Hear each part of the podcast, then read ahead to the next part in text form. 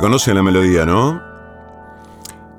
Bueno, esto es, muy es material eh, para espineteanos eh, paladar negro, diría yo. ¿Está bien decir así?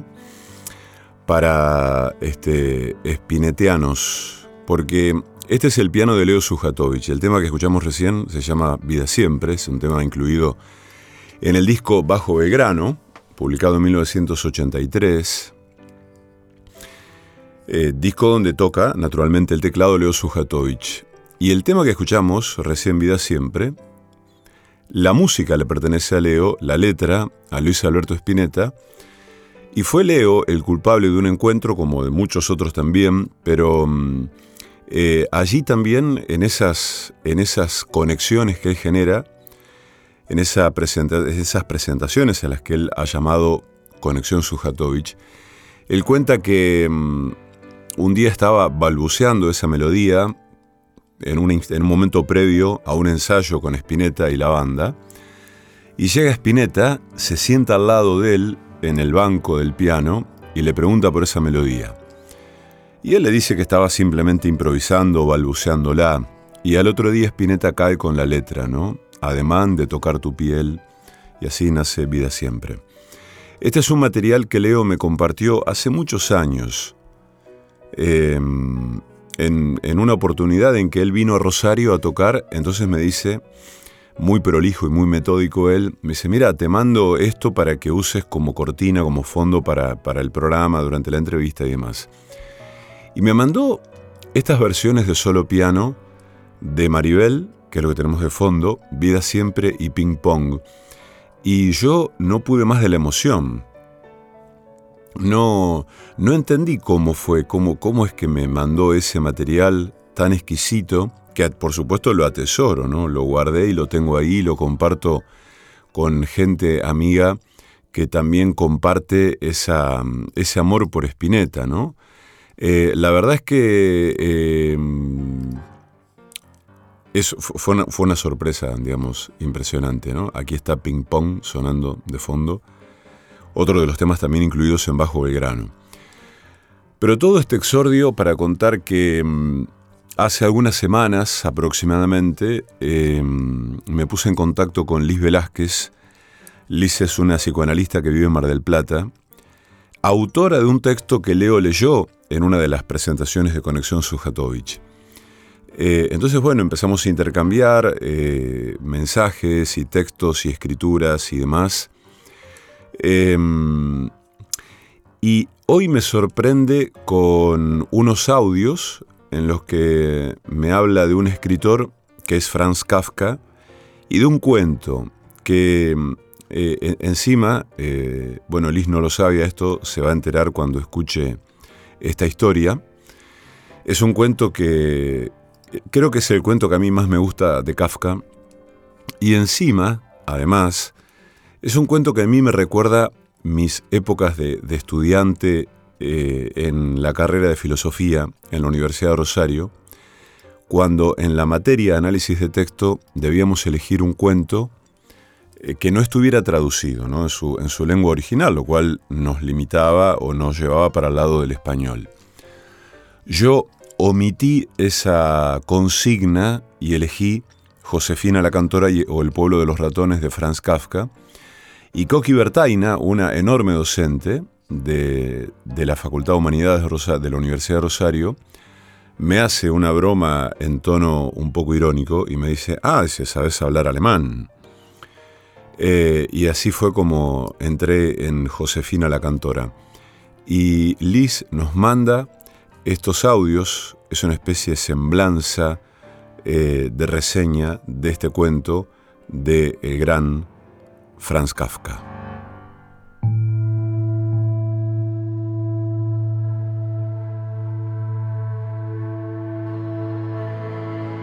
A los 42 años, por una tuberculosis que no fue casual, Kafka llega al final de su vida hubo un descuido de su cuerpo, su fragilidad, en oposición al físico aterrador y poderoso del padre. Esa fragilidad que hasta cierto punto pudo proteger la voz dulce de la madre. Esa fragilidad termina en un cuerpo extenuado. Cuando estaba en el umbral de su muerte, escribe su último cuento, Josefina la Cantora o El pueblo de los ratones. No se puede creer que este texto que culmina su obra le haya llegado a Kafka como anhelo de escribirlo sin estar advertido de que era su último cuento. Un último cuento que nos dejaba y ¿qué nos dice en este relato? Que era un pueblo que sufría muchas amenazas, un pueblo de ratones que debía ejercitar al extremo sus alertas, puesto que los peligros que lo cercaban eran constantes y que solo tenían un alivio cuando podían encontrarse ante Josefina. Ella los convocaba para ofrecerles el don de su voz, de su canto. Desde el inicio el narrador se pregunta, ¿qué es lo que nos atrae de su canto? Que por un rato podemos suspender nuestros miedos, nuestras ansiedades por los peligros que nos acechan y disfrutar de una felicidad que cada vez nos lleva, como un pueblo agradecido, a decirle a Josefina nuestro reconocimiento. Un reconocimiento que no nos lleva a someternos a sus caprichos. Para ella también se cumple la ley. Debe trabajar para ganar su sustento. Nosotros podemos decir que no es el caso del líder que hipnotiza e impone absolutamente su ideal. Se pregunta el narrador, ¿qué es lo que nos atrae de su canto? Un día descubrimos que una criatura había exhalado un chillido, porque los ratones chillamos. Era idéntico al canto de Josefina. Josefina canta con la suavidad de una criatura. Entonces advierto, como advertimos todos, que nuestro pueblo amenazado no podría soportar un canto elaborado. ¿Un canto elaborado? Un canto que mostrara el virtuosismo de quien lo ejercitara un canto que luciera el timbre extraordinario de una voz.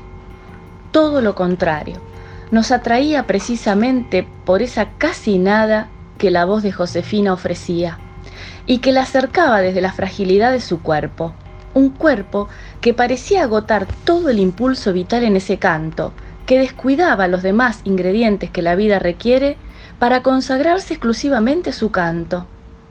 En el párrafo final dice que Josefina deja un día de cantar. El relato lo dice así. Quizá nosotros de ninguna manera perdamos mucho, pero Josefina, libre ya de los sufrimientos terrenales, que sin embargo, según ella opina, están destinados a los elegidos, se perderá alegremente en la incontable muchedumbre de los héroes de nuestro pueblo. Y pronto, ya que no cultivamos los estudios históricos, se diluirá en la creciente liberación del olvido como todos sus hermanos. Ella es un pequeño episodio en la eterna historia de nuestro pueblo y el pueblo podrá suplir la pérdida. Este es un texto escrito por Isidoro Bell y publicado en una revista que se llama Lapsus Calami, el número 7, justamente titulado La voz y la mirada.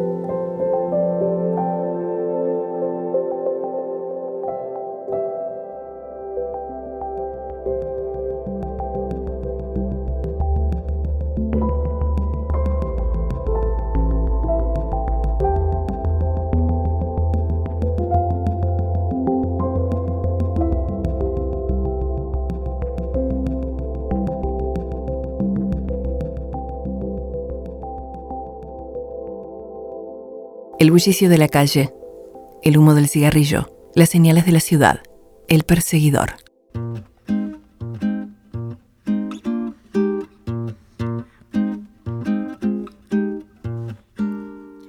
I saw you last night and got that old feeling.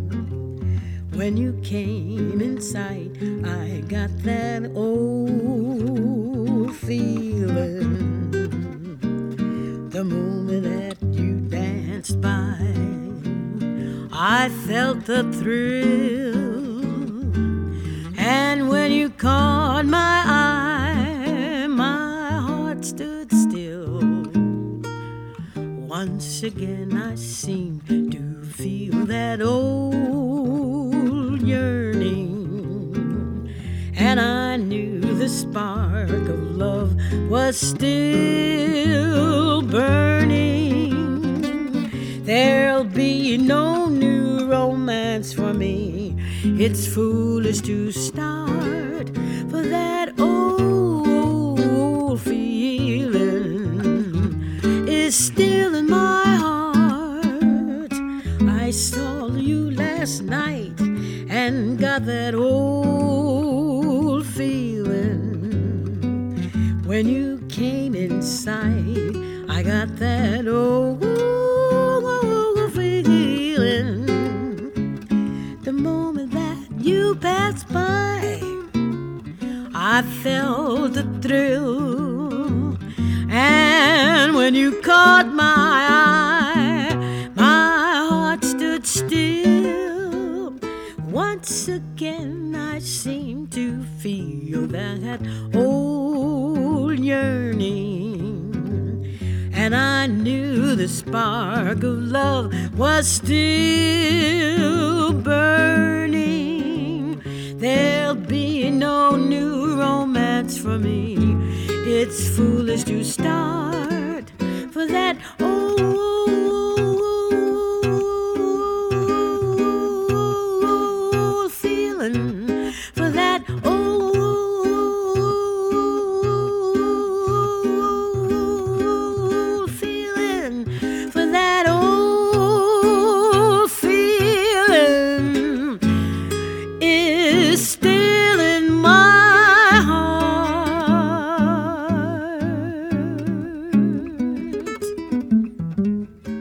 El perseguidor, el transeúnte infinito. Cuando quieras. Bueno, cuando yo quiera, cuando, cuando yo quiera y cuando el amigo Pablo Juárez quiera y esté dispuesto, porque ya estamos inmersos en este intercambio, escuchando a Pablo justamente, de un disco que él publicó en el año 2021.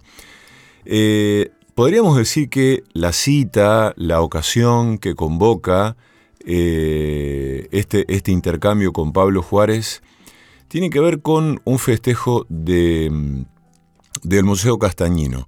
Eh, hace, hace tiempo ya que los museos vienen siendo espacios eh, que, que se abren a, digamos, a otro tipo de intervenciones que tienen que ver con la música, con, con la gastronomía. Y en este caso, eh, la, la cita tiene que ver con el festejo por los 85 años ¿m? del Museo Municipal de Bellas Artes Juan B. Castañino. Museo abierto en 1937. Tengo la gacetilla, no soy tan rápido para las matemáticas. Pero estoy aquí con Pablito. Pablito, hermano, ¿qué haces, viejo? ¿Cómo andás, Esteban, querido? Qué lindo siempre es hablar bien. con vos, ¿eh? Igualmente, un placer siempre estar en contacto con vos y charlar sobre los acontecimientos que son hermosos, ¿no? Que nos refieren con la música. Totalmente. ¿Compartís esto, digamos, de, de los museos? Eh, No, no es la primera vez que tocas en un museo, ¿no? No, ya, eh, ya toqué ahí varias veces en el Museo Castanino. Incluso, bueno, eh, hice un concierto de piano solo hace varios años. Vos sé que no recuerdo, porque de la pandemia para acá que ya realmente no recuerdo bien. Y anteriormente habíamos tocado también, pero en la explanada del Museo Castellino, que se hacía en Rosario bajo las estrellas. En esa época tocamos con Hugo Fatoruso, con Joel Tortul y otro amigo más. Ahí en, en, Oroño y Pellegrini, ahí en la vereda, digamos, en toda la entrada de esa grande. Oroño y Pellegrini se hacía en la puerta. Esta vez el concierto se va a hacer adentro, eh, en el espacio que tiene como un, hall, digamos, la entrada principal, donde se, eh, se hacen siempre los conciertos ahí adentro. Exacto. es un muy lindo lugar. Sin duda. Que no fue nunca el museo, aparte del Museo Castanino, que es un museo emblemático, y las obras que tiene, los, bueno, está buenísimo. Sí, sí, sí. Sí, y, viste que le da una vida interesante. Uno es como vos decís, ¿no? Entra al museo y además de el marco del museo con las obras expuestas, las muestras exhibidas, bueno, música en vivo, ¿no?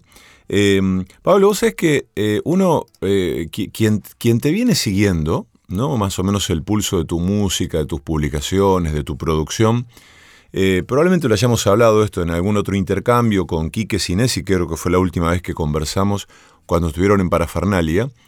Pero hay, algo, ¿no? Hay una singularidad en tu música, en tu, en tu toque, eh, que tiene que ver con, em, con una música que merodea el folclore, merodea el jazz, merodea el tango, merodean géneros eh, latinoamericanos.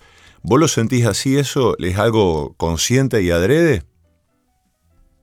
Sí, sí, totalmente de acuerdo con, tu escucha. Eh, sí, yo, mira, siempre cuando, cuento, digamos, o me preguntan la gente que nunca escuchó de música, qué música hago, es a veces este, está difícil de definir, pero abarco toda la, todo lo que es, digamos, eh, lo que yo siento que es Sudamérica, por ejemplo, pero no dejo de, alienarme con, este, con el jazz, con la improvisación, con la posibilidad de jugar, digamos. Que bueno, eso está en todas las músicas realmente. Pero bueno, está muy desarrollado en este, está desarrollado música, eh, mucho en este estilo del jazz, y yo eso lo, tomo y lo utilizo para jugar con la música mía, con mis composiciones, con, la música argentina, con la música, este, bueno, de, Latinoamérica, ¿no? De toda la rítmica. Y me muevo, en, digamos, libremente en ese, en ese juego, ¿no? O sea, voy y vengo sin prejuicios, digamos. Mm. Intentando sentirme feliz y aplicar todas esas cosas analizándolo, ¿no? Te digo aplicando, pero bueno, la idea es este, tocar lo que yo siento. Digamos. Claro. Em, vos viviste en, otro, en otras ciudades, ¿no? Tuviste tramos de tu vida donde viviste en otros lugares. Solamente en Buenos Aires viví, nueve años. Eh, ¿Y qué te llevó a volver? Y mira, eh, hay algo que, que, a mí me encanta y siempre, digamos, y estando en Buenos Aires tal vez estaba un poco más este, distanciado, que es este, la posibilidad que tenemos nosotros acá de la conexión inmediata con, con la naturaleza, con el río, con la isla.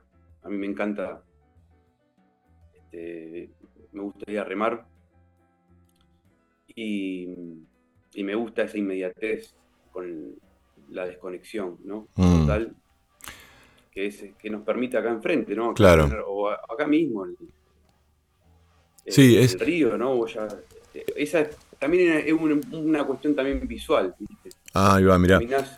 Sí, viste que es un rasgo que, la gente ponele, es, es, muy común que los porteños o mucha gente de otras ciudades cuando viene a Rosario note eh, un rasgo que es, cierto que no muchas ciudades tienen, que acá está todo más o menos cerca y que por ende tenés espacios de, de naturaleza voluptuosa al toque, viste, al acceso de la mano. ¿Y eso a vos te, mm, te impacta para producir, para tocar, para componer? ¿Ese contacto con la naturaleza? Sí, mira, es parte de, mis discos. Por ejemplo, el disco que edité en Japón, que se llama El amanecer de los pájaros, tiene que ver con, con esto de con esto de, de las islas, ¿no? con esto de la, de la naturaleza, con esto del río, está en relación constante con esa mirada. De hecho, de, todas las, composiciones de ese disco están, referidas, eh, sus títulos, sus nombres están referidas a situaciones. Eh, la noche, amanece, el amanecer de los pájaros, ventanas, ventanas está referido a esta, cuestión de que vos te parás mirando el río acá a la altura, ponerle de Moreno, no sé, o Poroño, o, o toda la costa. Y es una ventana realmente este, con, una, con una visión súper expansiva de, de verde y marrón plateado, o sea, una combinación de colores, de, noche o, la luna saliendo, digamos, bueno, todo eso sí, realmente yo creo que está este, está eh, impreso en, mi música, no, sería injusto decirlo. De hecho, muchas veces me he ido a, a, sentarme y a ver, este, a ver qué me, qué me hacía. A ver qué te, qué te decía, qué te murmuraba. Sí, sí. Eh, en, ese, en ese sentido, ¿sentís que, eh, digamos, la, la vida, esos años que estuviste en Buenos Aires, como otros colegas, amigos tuyos que viven en otras ciudades, también están condicionados por ese entorno paisajístico, urbano o más o menos urbano a la hora de producir, de tocar? Yo creo que sí. Digamos, em, creo que sí. Digamos, creo que el, entorno te, te lleva a ciertos lugares sin embargo, por ejemplo, hay, hay músicos, este, qué sé yo, como ponemos suponer Ramón Ayala, que, que vive en Buenos Aires hace, creo que los ocho años, una cosa así. Y él, sin embargo, tiene toda su, su naturaleza y su vida de, bueno, lo, lleva adentro, digamos. Claro, nunca, nunca se va a porteñar, Ramón, digamos. ¿Eh? Nunca se va a porteñar. no, Tal vez, ojo, tal vez pienso que sea porque son otras generaciones.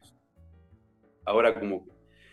Pero no sé, no voy a hablar, digamos, ah, hable sin saber, no voy a hablar sin saber. No, mira, vos, sabés que, vos sabés que, eh, perdona que te, lo trajiste a Ramón y el otro día justamente conversamos con, viste, con Joel, con Homero, con el Chula por, por Garupá y, bueno, y hablábamos mucho de Ramón y, Homero recordaba eh, algo yo, la verdad no lo sabía, lo tenía muy como muy precario, una información que, que Ramón de muy chico se fue al Doc Sud a Buenos Aires, con lo cual el tipo, digamos, tiene mucha vida en Buenos Aires. Sin embargo, fíjate qué loco, ¿no? Que desde ese lugar eh, también compuso la obra que tiene que ver con meter las patas en el río, perderse en el monte, en la selva, eh, con lo cual es un caso interesante. Totalmente, por eso te, digamos, te decía esto, que yo pensaba que, digamos, o sea, a ver, digamos, yo creo que el entorno sí te, modifica, pero si va muy por dentro es tuyo, vos te llevas tu, tus cosas para todos lados. A veces creo que es, más difícil, ¿no? Pero bueno, eh, en mi caso, yo tenía la necesidad de volver a Rosario, creo que por esto, eh, por la inmediatez con la naturaleza. Después, también me despertó eh, el, más identidad, digamos, ¿no? Estando más cerca de nuevo. Y estando inmerso, metido en la ciudad, también este, me, despertó otras identidades. por ejemplo, entender, no sé, escuchar un tango y caminar por la boca. y entonces decir, wow, esto realmente, digamos, la música está plasmada. Todo cierra. sí, totalmente. Bueno, en mi caso, el, río me inspira, me sigue inspirando. Eh, de hecho, cuando también me alejé, también siguió, digamos. Claro, claro. Eh, la necesidad de estar acá, cerca, fue uno de los rasgos por los cuales, digamos, volví de Buenos Aires. Eh, para la audiencia de Benediza estamos conversando con Pablo Juárez, pianista, compositor. Eh, Pablito, una, una pregunta de, curioso que te le haría tomando una cerveza en un bar, pero ¿nunca te pegó de cantar? Eh, sí. sí, sí. Lo hago, mira, ahí atrás tengo mi piano eléctrico. Lo hago mucho acá en mi casa. Algunas canciones canto. De hecho, tengo varias canciones, bastantes, digamos. algunas este, la, cantó Chula Venegas en el disco que grabamos Dos Cauces. Y bueno, y tengo otras también. Eh, es algo, es una materia pendiente tal vez. Me gusta, eh, me gusta cantar, me tengo que, animar un poco más, digamos. La gente que por ahí te escucha y, mm, eh, porque es loco, un, un, instrumentista al que no se le conoce la voz más que hablando, eh, tenés una voz alucinante, tenés una voz relinda, te lo habrán dicho, digamos, para cantar. Puede ser, sí, gracias. Gracias, querido. Me está incentivando, me voy a poner las pilas. sí, cómo que no, hay que abrir, hay que abrir. Em, bueno, tenemos dos, no, no es uno, sino dos domingos venideros el 13 de noviembre y el 27 de noviembre, ya cerrando el mes, eh, eh, ambos domingos a las 20 horas, un horario bien dominguero. Eh, contanos, Pablo, qué va a pasar en cada caso, porque van a pasar cosas distintas en cada domingo. Bien, este domingo próximo, domingo 13, voy a estar realizando un concierto de, piano solo, pero con un invitado, Pablo de Bader, que va a tocar este, clarón y saxo y saxos, clarinete, ahí estamos definiendo algunas composiciones. Y vamos a tocar, eh, yo voy a tocar música, algunas músicas mías nuevas que tengo, que estoy también tocando y, en pos de también de, ser este, grabadas. Y voy a tocar también compositores de, bueno, de, grandes compositores. Voy a tocar eh, Jobim, Piazzolla, seguramente un Ramón, eh, música, de, música que me gusta, música que, que, me mueve, que me, modifica y me llena. Claro. Vamos a estar tocando, digamos, en dúo, en piano solo y en dúo, digamos. Permitime agregar, no, no, agregar, pero sino eh, eh, compartir con la audiencia que la información que me compartiste antes también quiero nombrar a Hermeto Pascual, a Miles Davis, a Alberto Gismonti, ¿no? Totalmente, sí. Sí, pues la idea es tocar, seguir. Yo siempre toco mi música, le cuento esto a la audiencia, eh, pero me involucro con otras músicas que me han llenado y me han hecho también encontrar esas músicas que están dentro mío. Entre ellos está Alberto Gimonti, Hermeto Pascual. Eh, Piazzola me encanta. No toco mucho Piazzola, pero ahora estoy empezando a tocar. Em, ¿Qué hacen de Gismonti, Pablito? Una sorpresa. ¡Apa! Misterio, bueno, bueno, bueno. Vamos, vamos a, tocar un tema hermoso de Gismonti hay dos o tres temas que me, que me conmueven mucho.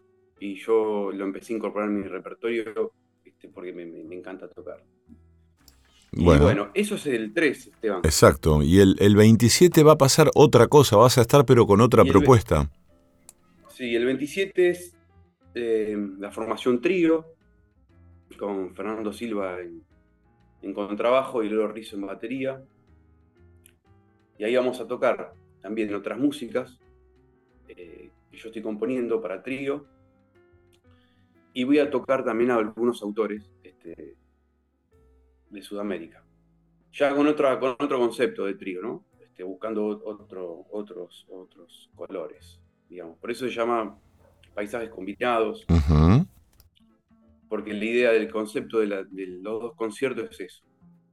Es agarrar la paleta de, de músicas que, que a mí me gustan, que, yo siento, y combinarlas y volcarlas en un, en un concierto, Muy bien. volcarlas en ese momento.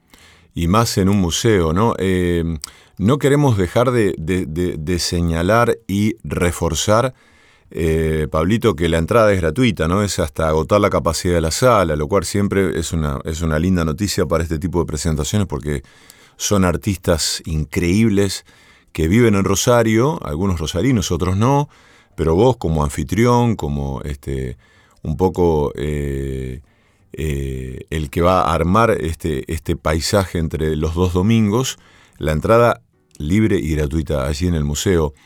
Em, Mira, tengo, tengo tus discos acá, que están en plataformas. Si tuvieras que elegir vos con qué, con qué tema despedir la nota, te voy a tirar esa pelota para que recojas el guante. Ojo, puede ser, puede ser un tema de otro, de otro intérprete. ¿eh? Quiero decir, tirame vos, así lo primero que se te venga. Tengo sumergido, dos cauces y encuentros aquí en el menú. Bien. Vamos con el, tema Miradas. Sí, señor. Es el tema uno del último disco. Sí, señor. Y ese tema particularmente habla de... o representa las miradas. Las miradas que son este, entre personas, diferentes miradas sobre algo, diferentes interpretaciones. Se refiere a eso. En este caso viene justo para estos conciertos porque son lo que yo voy a hacer son miradas sobre la música. Así es. música que están y las músicas creadas también.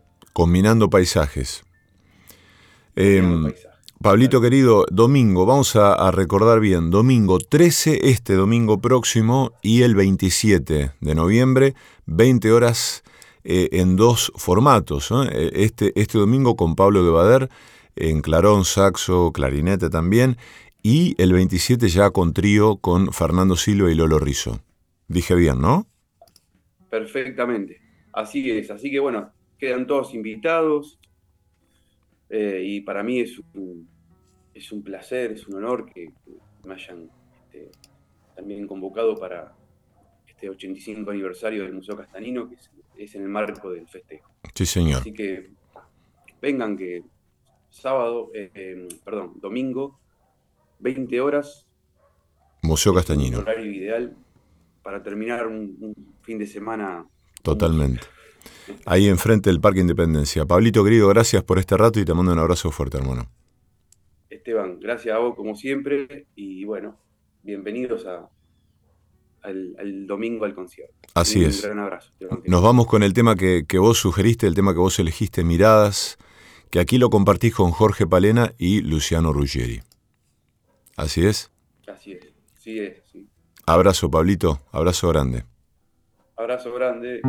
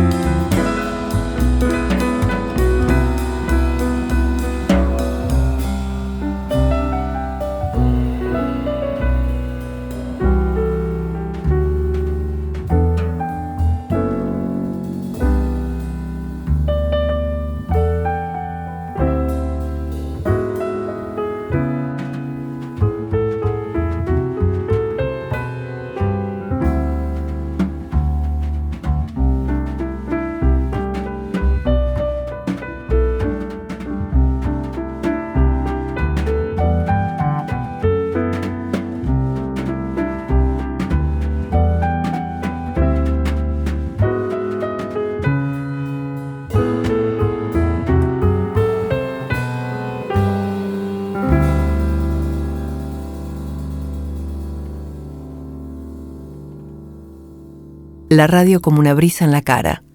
El perseguidor.